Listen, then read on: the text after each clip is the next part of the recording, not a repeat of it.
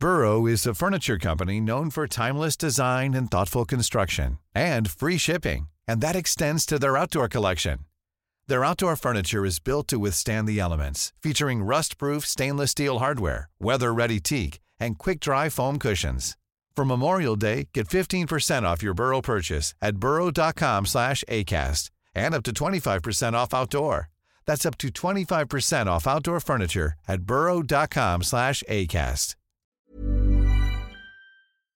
Heraldo Radio 98.5 FM, una estación de Heraldo Media Group, transmitiendo desde Avenida Insurgente Sur 1271, Torre Carrachi, con 100.000 watts de potencia radiada. El dedo en la llaga. Había una vez un mundo en el que nadie creía. Un país de historias inexplicables. Una nación con personajes asombrosos. Santo Tomás tenía razón. Hay que ver para creer.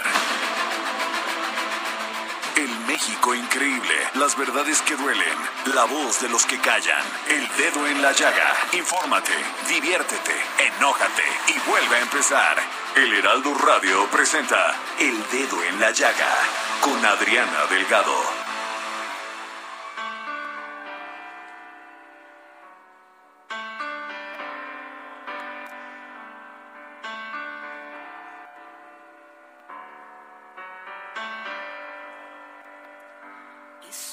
Piruja porque se entregó y eso que enamorada.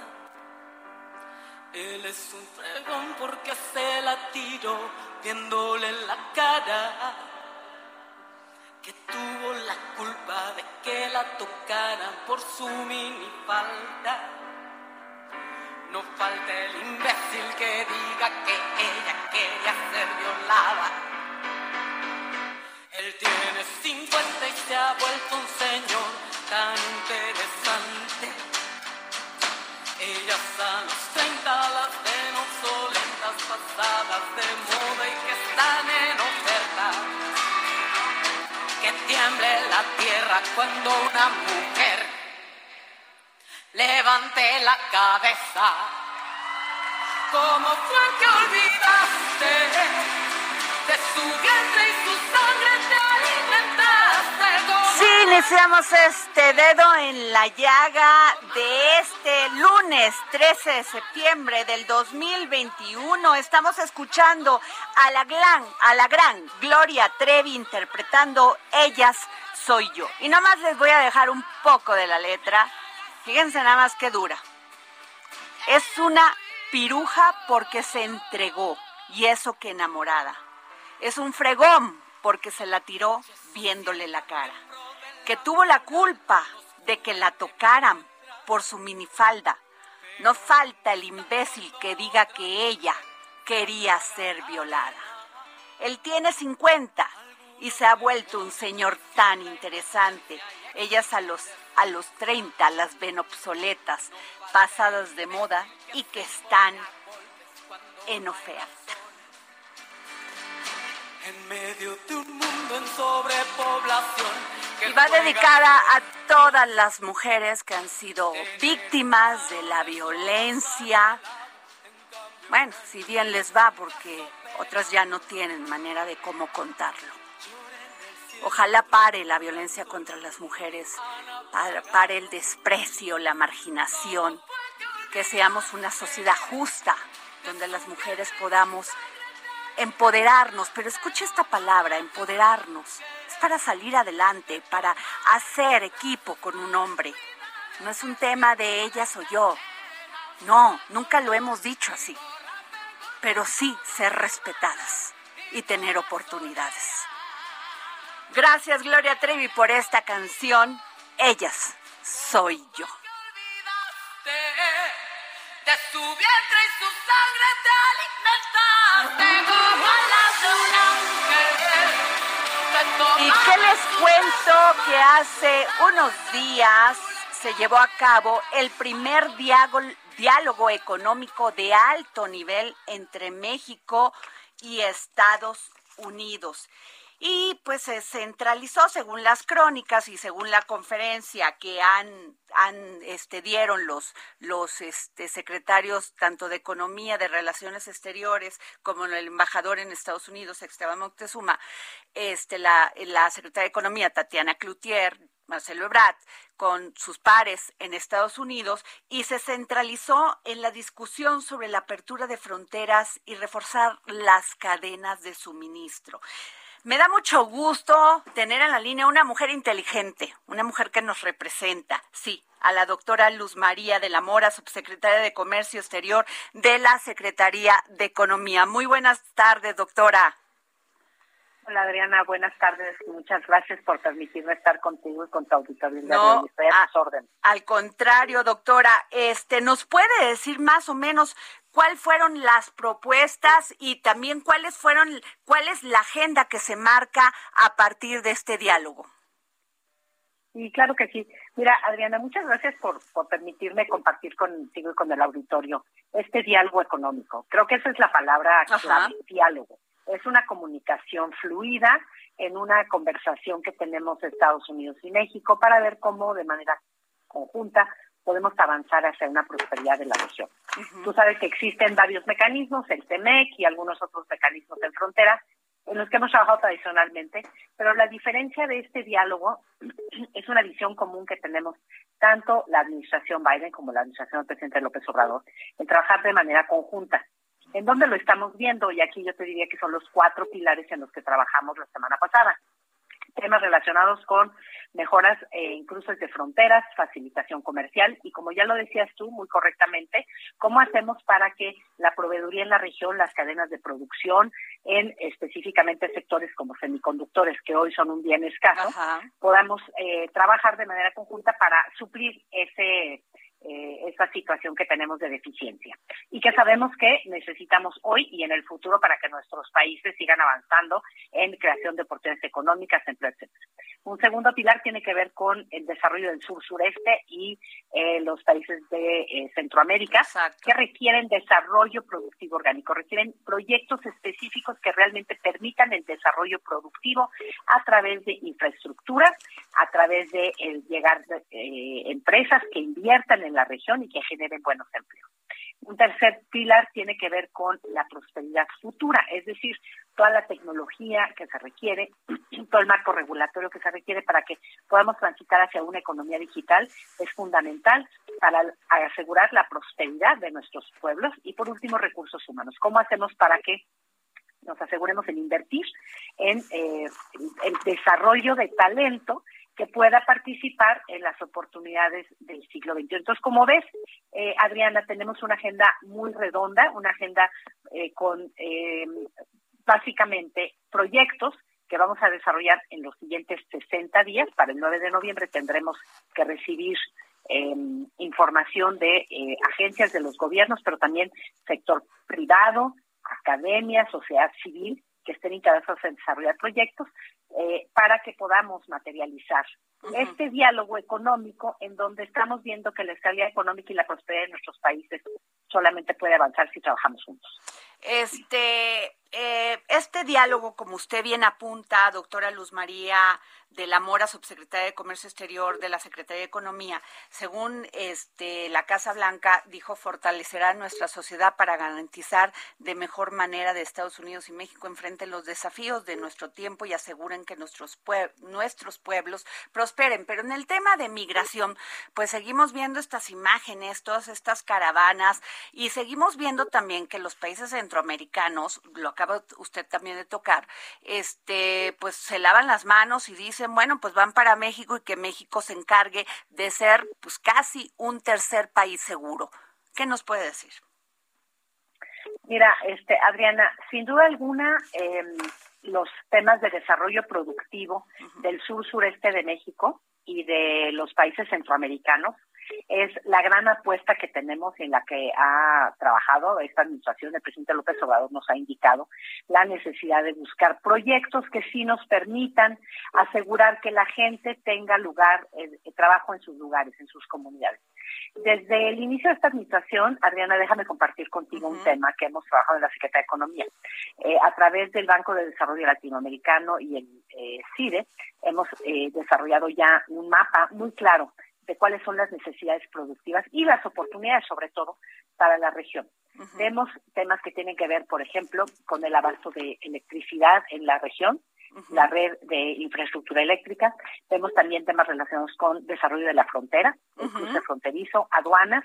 Ya estamos trabajando hoy en un, eh, una instalación en frontera para que pueda cruzar el ganado de eh, Guatemala a México. Entonces tenemos identificadas 150 áreas de eh, oportunidades productivas y mejoras en la región, lo que eh, en lo que estaremos trabajando con Estados Unidos precisamente para mitigar una de las principales causas de la necesidad de la gente de salir de sus comunidades. Y es el poder tener en sus lugares oportunidades de trabajo digno y de un ingreso que les permita desarrollar su vida. Ahora, otro tema también, eh, subsecretaria, es el tema de la inversión. Con este tema de los, pues, varios, este, eh, pues lo que el presidente Andrés Manuel López Obrador le denomina este contratos leoninos en la industria del petróleo, en la industria eléctrica, pues hay muchos inversionistas que se han asustado de venir a invertir de venir e invertir en México. ¿Usted qué les puede decir a todos estos inversionistas que no nada más son de Estados Unidos, son de varias partes del mundo? Y luego también lo del litio. Mira, este a ver, Adriana, yo creo que es importantísimo tener en claro que México es uno de los principales destinos de inversión extranjera, también de inversión nacional. México es un país atractivo a la inversión por muchísimas razones entre ellas el tamaño de nuestro mercado, la cercanía con Estados Unidos, nuestra red de 14 tratados de libre comercio con 50 países en el mundo, la estabilidad macroeconómica, la independencia del Banco de México, entre muchos otros factores, en donde México es visto como un lugar eh, a donde los, los inversionistas han puesto sus ojos para seguir desarrollando sus proyectos. Simplemente en el 2020 México ocupó el noveno lugar como destino de las inversiones. Uno es el primero en América Latina, inclusive eh, más adelante de Brasil, que Brasil siempre ha sido el primer receptor, México fue el primer receptor, y vemos que las inversiones siguen creciendo. Es cierto que en el contexto de la pandemia ha habido muchos eh, muchas desarticulaciones de cadenas productivas, también ha habido muchas desarticulaciones en términos de decisiones de inversión por la misma incertidumbre que la pandemia ha ocasionado. Pero México tiene foco, tiene visión y creo que México se tiene que considerar como un país que está integrado a los mercados en América del Norte y de ahí eh, vamos a seguir trabajando hacia adelante. Entonces, por eso México es visto como un sitio para invertir. Es, subsecretaria, sé que esto es un tema de relaciones exteriores, pero pues también compete a economía. Eh, el presidente Andrés Manuel López Obrador propuso al presidente Joe Biden que este pues que visitara nuestro país, o sea, un posible encuentro. ¿Hablaron de esto en esta reunión de alto nivel? Eh, en este diálogo económico de alto nivel, ese tema no fue tema, pero eh, sabemos que hay una, pues, eh, es buena la relación entre nuestros presidentes y en algún momento esperamos que se puedan encontrar, ¿no? Ajá. Y, y, y también sobre esto de dejar de financiar a los organismos y este y medios en México eh, pues el presidente ha señalado que Estados Unidos, por medio de varias agencias que pertenecen a algunas al Departamento de Estado, pues este apoyan a ciertos grupos, bueno, no solamente este de mujeres, de de varias causas, o sea, ¿lo van a seguir haciendo? ¿Se habló de esto? ¿No se habló? No, no se habló de esto. Eh, el diálogo, como bien te lo señalas, es un diálogo económico, económico. de alto nivel y nos enfocamos en los temas de frontera, facilitación comercial, desarrollo del sur-sureste, desarrollo de talento y prosperidad futura y nos enfocamos a eh, identificar esos esas áreas en las que podamos desarrollar proyectos conjuntos para implementar aquellos en donde podamos asegurar la prosperidad de nuestra región. ¿Cuál denominaría usted el mayor acuerdo que se toma en esta en este diálogo? Mira, para mí el mayor acuerdo, Adriana, es el hecho de que los dos países nos hemos sentado a trabajar nuevamente en un diálogo abierto, franco, constructivo, donde hemos identificado áreas de interés común y donde tenemos planes de trabajo a 60 días, a 6 meses, a 12 meses y a 3 años. Para mí eso es lo más valioso, porque tenemos la voluntad de las dos partes para resolver y dar resultados, eh, porque es lo que están pidiendo nuestros pueblos. Pues muchas gracias, doctora Luz María de la Mora, subsecretaria de Comercio Exterior de la Secretaría de Economía. Le agradecemos en el dedo en la llaga que nos haya usted tomado la llamada. No, al contrario, Adriana, me encantó estar contigo y con tu auditorio. Gracias por la oportunidad de compartir esta nueva era en la relación entre México y Estados Unidos y estaremos contándoles cómo están los avances en la medida en que los vayamos teniendo. Muchas gracias.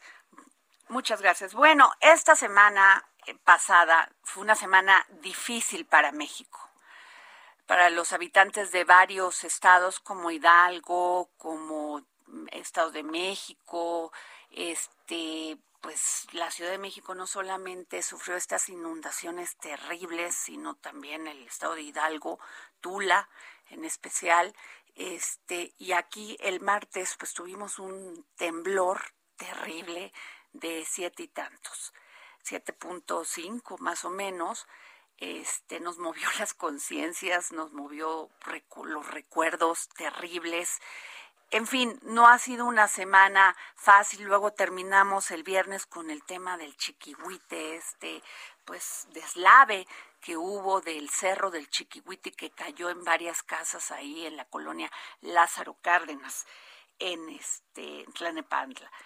¿Qué les puedo decir?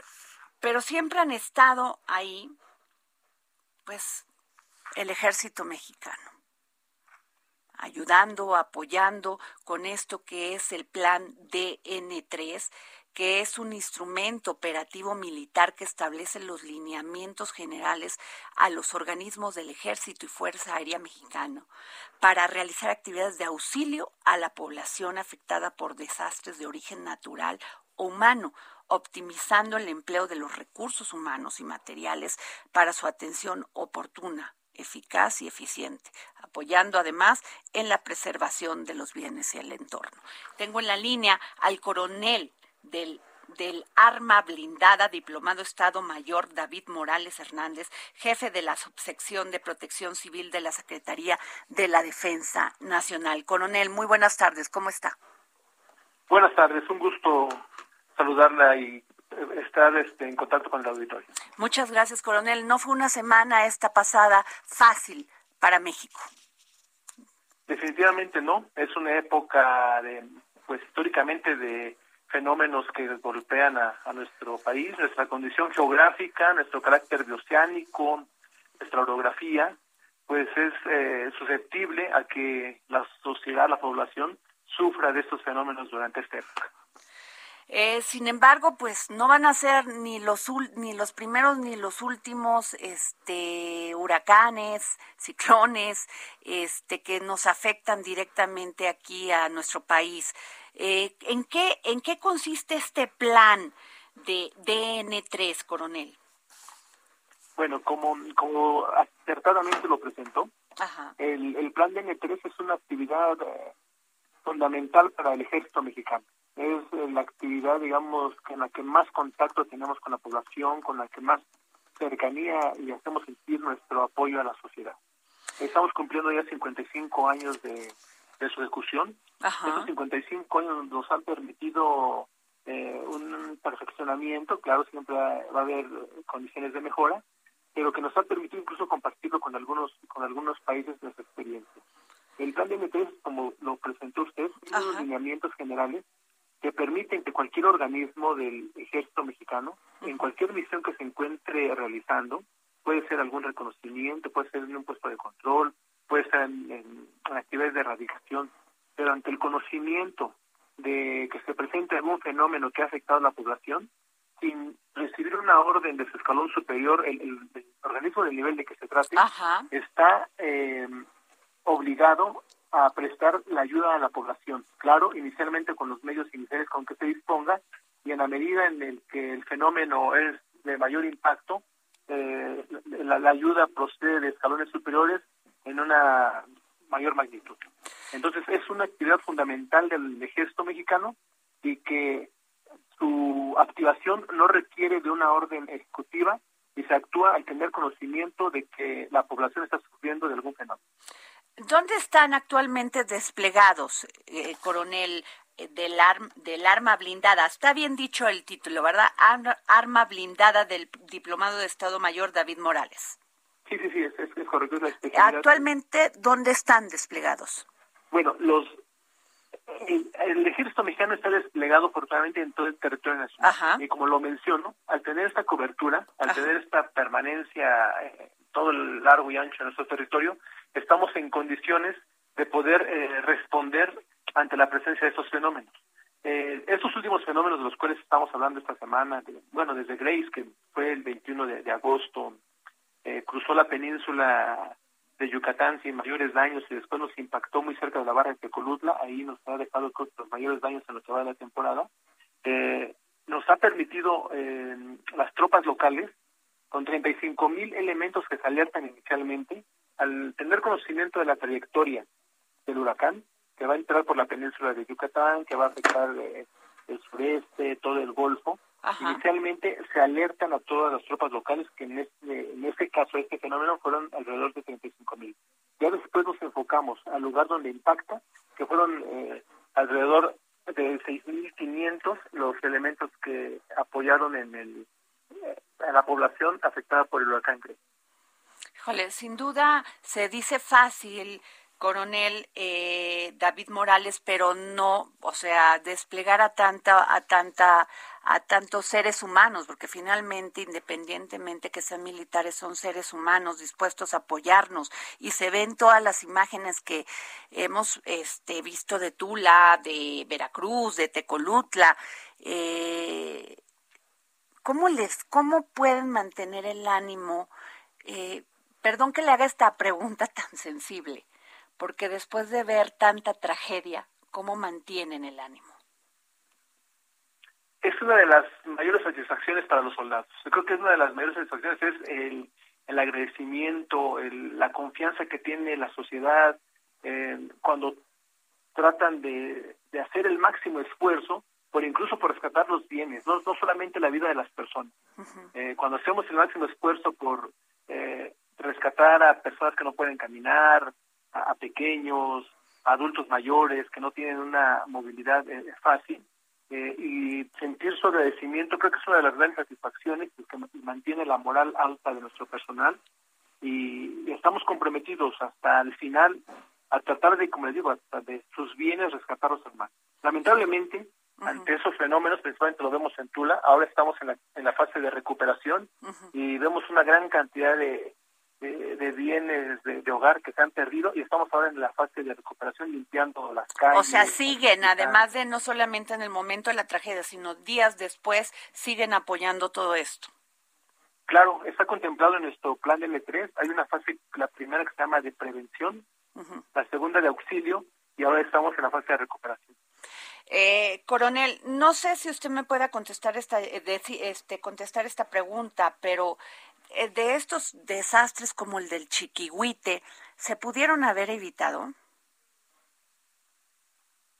Eh, tal vez sí, tal vez sí. Eh, es hay una fase, como le digo yo ahora, de prevención en la que debemos estar evaluando riesgos, pero son tantas las condiciones que participan en la evaluación del riesgo, que son condiciones sociales, que son condiciones geográficas, algunas pues no son previsibles incluso, ¿no? Pero eh, sería muy difícil, la verdad que sería muy difícil eh, intentar prever dónde impactaría eh, algún fenómeno o, qué ladera eh, o qué ladera ya está por ceder y, va a provocar daños a la, a la sociedad. sería muy simplista decir que por la simple visión de alguna concentración de viviendas podemos presumir el riesgo o no. Pues yo le agradezco, eh, no sabe cuánto, coronel del arma blindada, diplomado Estado Mayor David Morales Hernández, jefe de la subsección de protección civil de la Secretaría de la Defensa Nacional, que me haya tomado usted la llamada para el dedo en la llaga. Estamos a sus órdenes y siempre estaremos dispuestos para apoyar a, la población, siempre estaremos disponibles en todo momento. Eh, es un compromiso y es una responsabilidad servir al pueblo de México en cualquier condición, en cualquier lugar, de manera ininterrumpida, a fin de realizar actividades para proteger la integridad física y hasta los bienes de la Muchas gracias, coronel. Y bueno, este, gracias. No lo dijo el coronel, pero muchos sí se pudieron haber evitado. Hay asentamientos irregulares y esto pasó en el Chiquihuite. Ahí se las dejo y también al borde de los ríos y ahí están las consecuencias. Ojalá podamos tener conciencia de esto. Vamos a un corte. Regresamos aquí al dedo en la llaga. Yo soy Adriana Delgado Ruiz y me sigue usted en el tweet arroba Adri Delgado Ruiz. Regresamos. No falte el imbécil que diga que ella quería ser violada.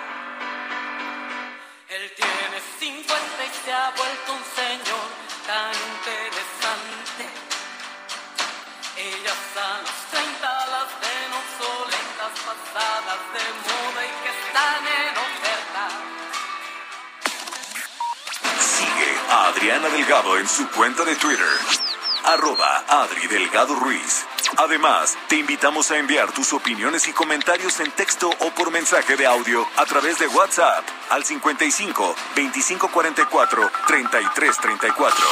Y si quieres escuchar El Dedo en la Llaga de El Heraldo Radio, en cualquier momento y donde quiera que te encuentres, descarga el podcast disponible en Spotify y iTunes. Heraldo Radio, la H que sí suena y ahora también se escucha.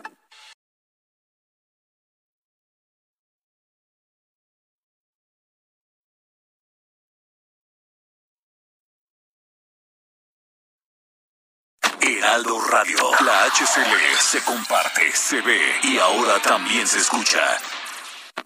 Sigue a Adriana Delgado en su cuenta de Twitter en arroba Adri Delgado Ruiz. Y envíanos tus comentarios vía WhatsApp al 55 25 44 33 34 o 55 25 02 21 04.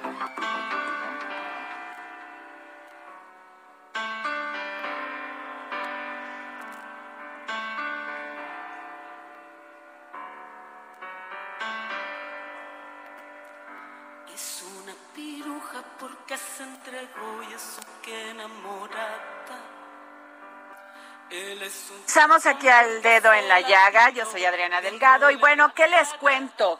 El Poder Judicial emitió una sentencia que valida el nombramiento de José Antonio Marín Gutiérrez y Víctor Manuel Velázquez Rangel como presidentes del Consejo de Administración y Vigilancia de la Cooperativa Cruz Azul. El pasado jueves 9 de septiembre, el primer tribunal colegiado en materia civil del primer circuito resolvió en definitiva que fue válida la asamblea que celebró la cooperativa el 29 de septiembre del 2018, por lo que queda totalmente firme la salida de Guillermo Billy Álvarez Cuevas de la cementera, informó la cooperativa en un comunicado.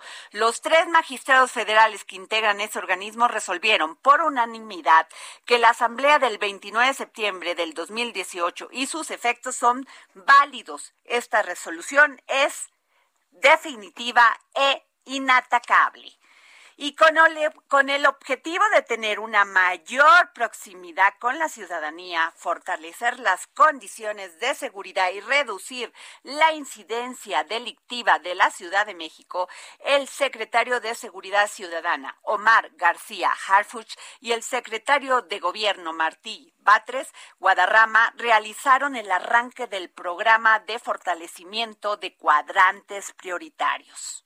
Se entregaron 300, 300 patrullas, 191 en la zona centro y 109 en la zona sur de la ciudad. Cabe mencionar que como parte de este programa de fortalecimiento se contempla la asignación de 520 patrullas en total, de las cuales ya se cuentan con 300 de forma inicial, además de la asignación de 3.000 de 3000 radios portátiles. Y bueno, nos vamos en este momento a el Senado de la República con nuestra compañera Laura Quintero, reportera del Heraldo Media Group, porque está la comparecencia del secretario de Hacienda, Rogelio Ramírez de la O. Laura, ¿cómo estás? Hola Adriana, buenas tardes. Muy bien, gracias. Oye, ¿cuáles son para ti los puntos más importantes de esta comparecencia? Mira, Adriana, primero que nada hay que mencionar que esta es la primera comparecencia que van a tener los secretarios de Estado y ser Rogelio Ramírez de la O, pues nuevo en la Secretaría de Hacienda, hemos visto que hay un trato bastante tenso de parte de los senadores, cuestionamientos muy generales, pero mm, sin ningún ánimo o sea, no hay debate, no hay debate así en gri, a gritos y todo esto, lo, está, no, no, no, le están permitiendo hablar y todo. Sí, sí, sí, y, además eh, eh, con, con un trato pues bastante eh, pues educado, podríamos decirlo, se ha destacado en términos muy generales el secretario en, su participación. Pues, querida Laura, Laura Quintero, compañera, se está escuchando este muy mal la señal. Te vamos a volver a llamar. ¿Nos permites? Claro que sí, Adriana. Bueno, pues hasta el momento, este, el secretario de Hacienda, mire, pues ya escuchó usted, se están portando bien los senadores, no están haciendo, este, eh, no están gritando ni nada, sino que están escuchando al secretario de Hacienda, Rogelio Ramírez de Lao, y dijo, pues él ha dicho que la separación de los intereses privados de los, del, del gobierno dotará de herramientas para ejercer los recursos de manera más eficiente. Y dijo que no se van a pelear, o sea, no tienen por qué agarrar el proyecto del sector privado con este con el gobierno. A ver, Laura, por favor. Hola Adriana, nuevamente.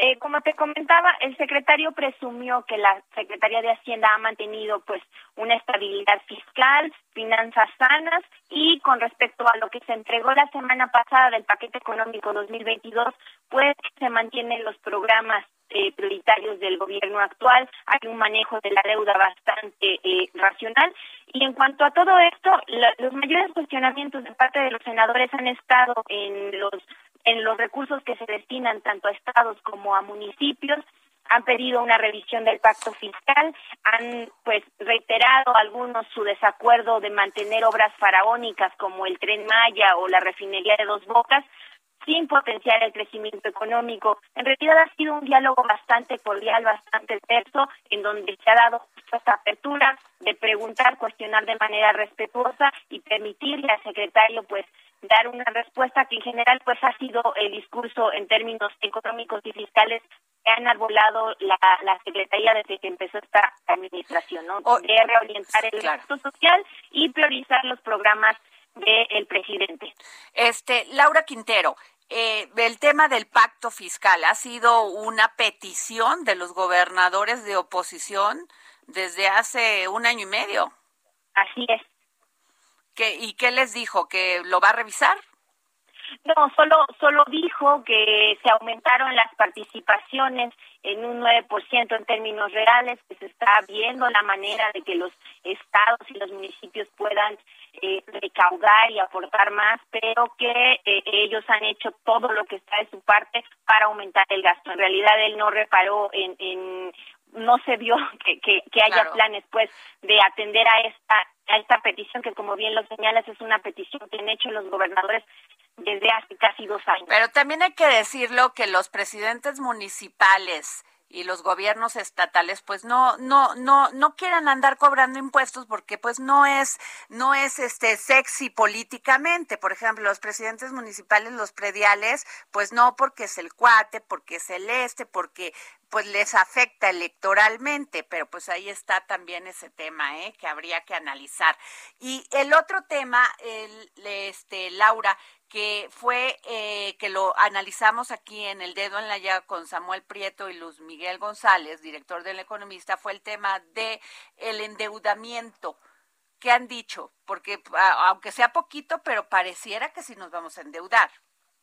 Sí, claro que sí. Incluso en el paquete económico, pues va a haber un déficit en el gasto primario y que, a diferencia de los dos años anteriores, pues teníamos un superávit. El, el secretario dijo que este déficit se está enfocando justo al gasto social.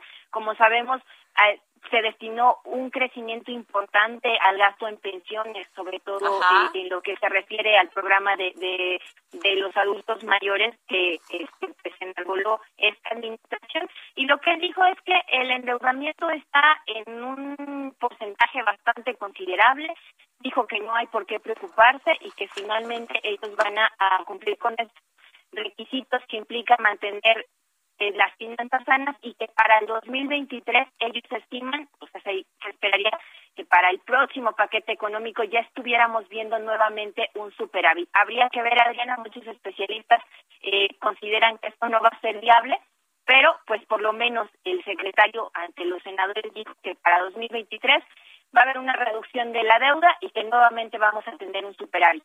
Oye, eh, el presupuesto que presentó el secretario pues es bastante este, ¿cómo te diré? Eh, hace una, hace, pues, eh, tiene fe en el país. Sí, porque el crecimiento crecer a un tanto con una inflación como la que tenemos, casi está hablando de crecer a cuatro puntos, ¿no? Exacto, 4.1%, que incluso con esto inició su, su comparecencia, dijo que no es optimista, que es realista. Optimista es la palabra, es optimismo. Exacto.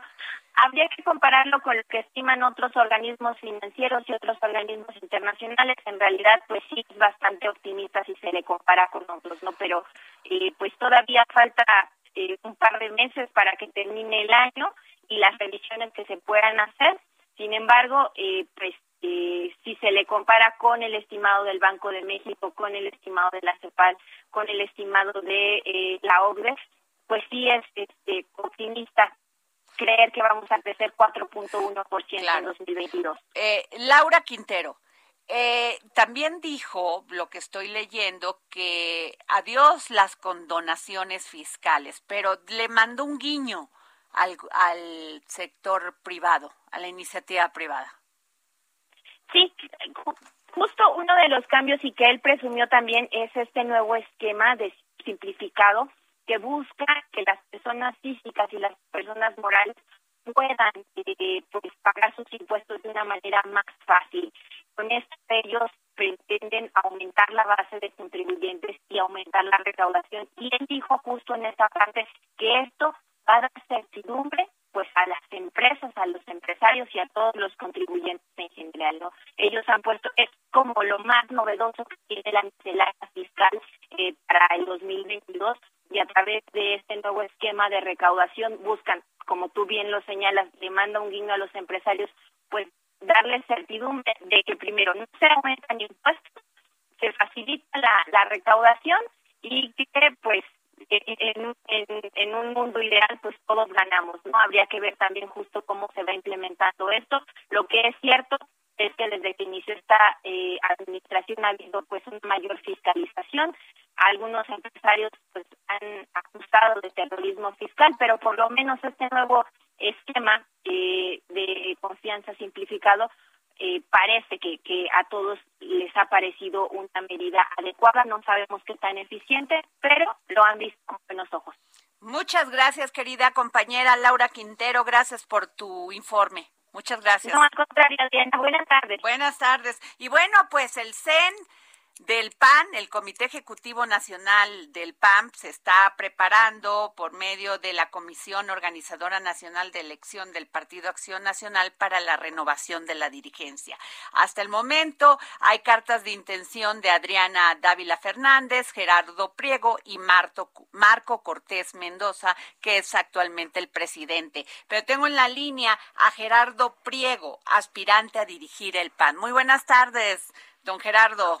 Muchísimas gracias, Adriana. Me da mucho gusto poder estar contigo eh, con el Heraldo y con tanta y tanta gente que te escucha, Adriana. Y bueno, además el nombre del programa buenísimo. ¿Qué tal? Es que aquí sí ponemos el dedo en la llaga, no nos andamos, o sea, decentes, correctos, pero sí andamos, sí le ponemos, ¿eh? Buenísimo, buenísimo. Oiga, don Gerardo, usted, pues, ah, usted quiere ser presidente del PAN. Pero, o sea, por lo que veo, han encontrado ahí algunos obstáculos. No quiero meterme al debate si sí o no, pero sí quisiera que me contara, porque pues los partidos siempre ha sido un tema para los ciudadanos este en cuanto no solamente porque les pagamos, ¿no? viene el recurso de nuestro dinero, sino también queremos saber cuál es la ideología, qué es lo que piensan, por qué a veces no se pueden poner de acuerdo, por qué tanto eh, drama para para para entiendo la competencia y entiendo la política, pero, pero este, claro, en el PAN han sido más, más, este, cuidadosos. Pero usted, a ver, ¿qué es lo que, lo que está pasando ahorita en el PAN? Bueno, efectivamente hay una competencia, Adriana, que a mí me parece importantísima y por eso agradezco que eh, tu interés, porque esta competencia va a definir qué va a pasar en el 2024. Como el PAN es el caballo más grande de la oposición, Adriana, aunque ahorita esté adolorido y no pueda correr y tiene parásitos, bueno, pero es el caballo más grande y eso, quien quede, el hecho de quien quede en la presidencia del PAN, pues definirá si vamos a perder en el 2024 o realmente tenemos la posibilidad de ganar. Así de importante es, Adriana, por eso reitero el interés eh, que la sociedad y los medios eh, pues ojalá tengan sobre este proceso, porque pues sí define muchas cosas. Eh, entonces lo que ahorita hay, Adrián, es una competencia entre tres personas.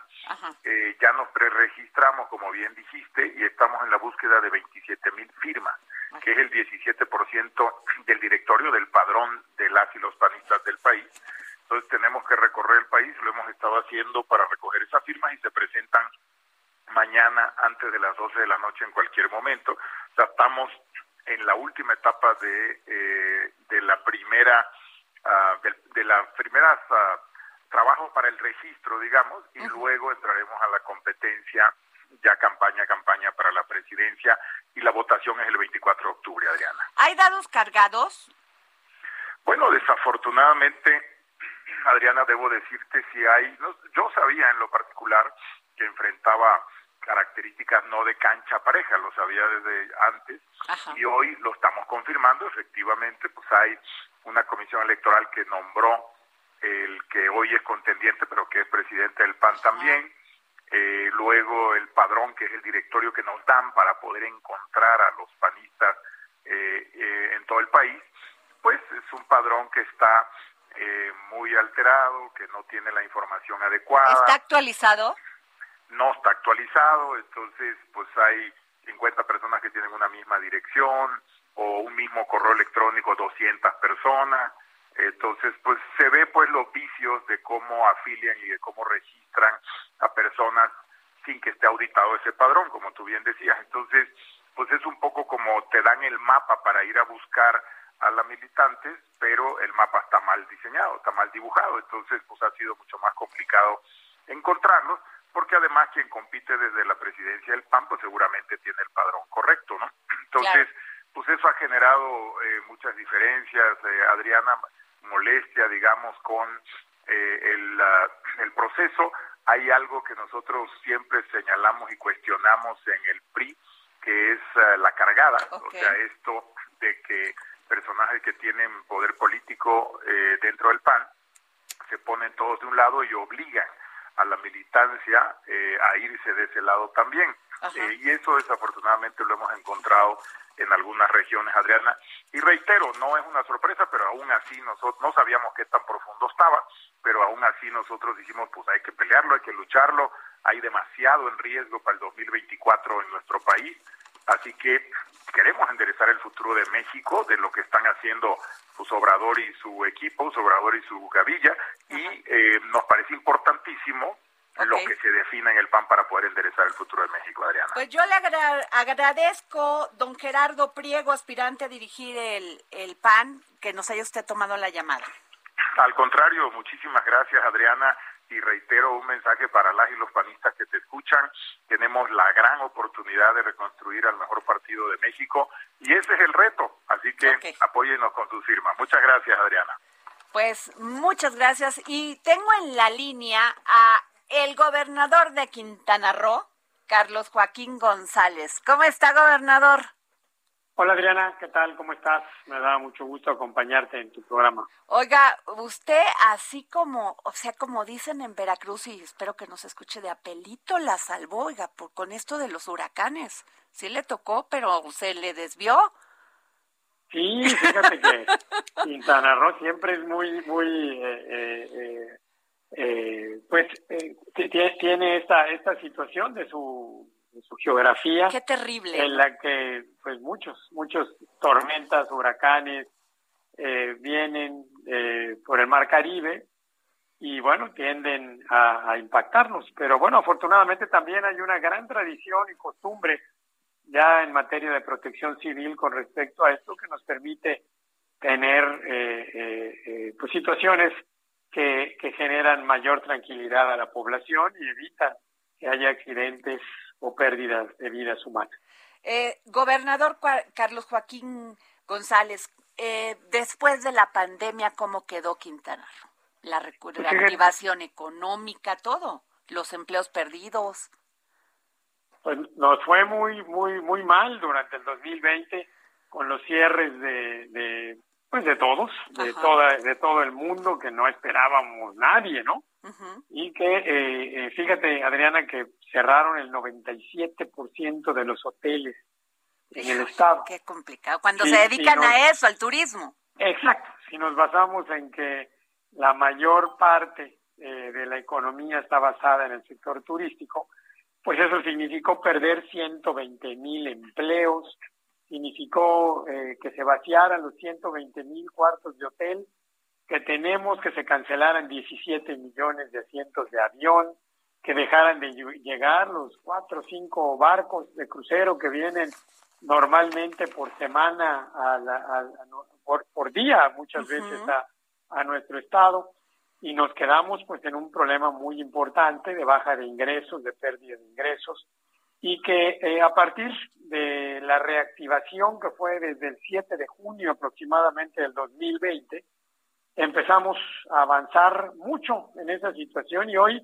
afortunadamente Quintana Roo es uno de los estados, de los destinos turísticos del mundo que mejor va, que ha podido recuperar a sus turistas, que ha podido reabrir sus hoteles, que crece de manera importante, que ha reactivado también la inversión, principalmente la que tiene que ver con el sector turístico. Y bueno, todo eso ha sido de gran importancia para que hoy podamos recuperar empleos, recuperar ingresos y, y yo espero que nos mantengamos en ese mismo camino, en ese mismo desarrollo sin olvidar, por supuesto, el cuidado tan importante de la salud que debemos de tener. Claro. Eh, gobernador Carlos Joaquín González, gobernador de Quintana Roo, el tema en este momento se está llevando la comparecencia en el Senado del secretario de Hacienda, Rogelio Ramírez de la O, y uno de los temas que han tocado ahí los priistas, panistas, este, toda esta alianza ha sido el tema del pacto fiscal. Sí. Usted estuvo muy presente en estas reuniones que se llevaron y esta petición. Sí. ¿Qué nos puede decir? Sí, mira, e, e, efectivamente, eh, yo creo que el pacto fiscal que hoy tenemos tiene que ser revisado, tiene que tener mayores posibilidades para los estados, para los municipios. Eh, la llegada de recursos es cada vez más complicada, muy difícil. Eh, ya no es posible el poder en muchos casos sacar adelante las necesidades tan grandes que tenemos, por ejemplo en Quintana Roo con un crecimiento tan fuerte en, demografía, porque el tema de la migración, que aquí es mm. inmigración, pues es muy importante, además de las personas que nacen normalmente, de los bebés que nacen cada año, aquí llegan muchas, muchas personas todos, todos los años, todos los días, crecimientos de dos dígitos en Cancún, en Playa del Carmen, en Tulum, y nunca son suficientes los recursos para poder aplicar o mejorar el nivel de servicios. Hay grandes deficiencias en la forma en la que estos recursos se reparten, en la forma en la que se da, y, crece eh, mucho el presupuesto de los gastos no federalizados y no crece el del gasto federalizado, que es el que se reparte. Entonces, ahí sin duda hay una hay una hay una problemática importante que eh, debe, sin duda, de revisarse. Pues sí, eh, y a usted, pues bueno, le, le ha hecho, yo creo que ha sacado usted muy bien lo de la pandemia, y sí se lo tengo que decir, porque no quiero que me empiecen a decir ahorita, porque usted sacó bien lo de la pandemia para como estaba y como se aquí en, en la Ciudad de México nos dio terrible los, la, el cierre de los comercios y esto de la reactivación económica, pues en uno de los sitios turísticos más importantes para, para de entrada de divisas para México. Absolutamente de acuerdo. Aquí era muy importante generar confianza, cómo traer turistas con el tema del COVID. No es sencillo, no es fácil. Hubo que generar y hacer protocolos en cada uno de los diferentes hoteles, de los restaurantes, de los diferentes parques temáticos, para que podamos cuidar la salud, porque ¿cómo, ¿cómo garantizas eso a quien nos visita? De repente empezamos a tener incremento en el número de, de casos positivos, afortunadamente bien con la ocupación hospitalaria que se mantuvo baja, pero bueno, ha sido muy importante el poder tener estos programas, estos protocolos y el cumplimiento de los mismos para poder recuperar la economía y cuidar la salud. Pues ahí están los resultados. ¿Se siente usted satisfecho? Sí, me siento muy satisfecho. Estamos, estamos creciendo y avanzando y eso es sin duda lo más importante que hoy tenemos. Pues muchas gracias, gobernador de Quintana Roo, Carlos Joaquín González. Gracias por tomarnos la llamada para el dedo en la llaga. Gracias, Adriana, y les esperamos por Quintana Roo. Estaba mejor que nunca. Va, ¿Eh? sí, pues ya nos ahí nos tendrá. Muchas gracias. Muchas gracias. Hasta luego. Y bueno, pues así terminamos este dedo en la llaga. Muchísimas gracias. Nos vemos mañana. Y es, eh, mándeme tweet a arroba Adri Delgado Ruiz, a Jorge Sandoval también, pero más a mí. les dejo esta canción de Ella Soy Yo, de Gloria Trevi. No falta el imbécil que diga que ella quería ser violada. Él tiene 50 y se ha vuelto un señor tan interesante. Ellas a los 30 las ven obsoletas, pasadas de moda y que están en oferta. El Heraldo Radio presentó El Dedo en la Llaga con Adriana Delgado. Heraldo Radio. La HCL se comparte, se ve y ahora también se escucha. Hey, it's Paige DeSorbo from Giggly Squad. High quality fashion without the price tag. Say hello to Quince. I'm snagging high-end essentials like cozy cashmere sweaters, sleek leather jackets, fine jewelry, and so much more. With Quince being 50 to 80% less than similar brands and they partner with factories that prioritize safe ethical and responsible manufacturing. I love that. Luxury quality within reach. Go to quince.com slash style to get free shipping and 365 day returns on your next order. quince.com slash style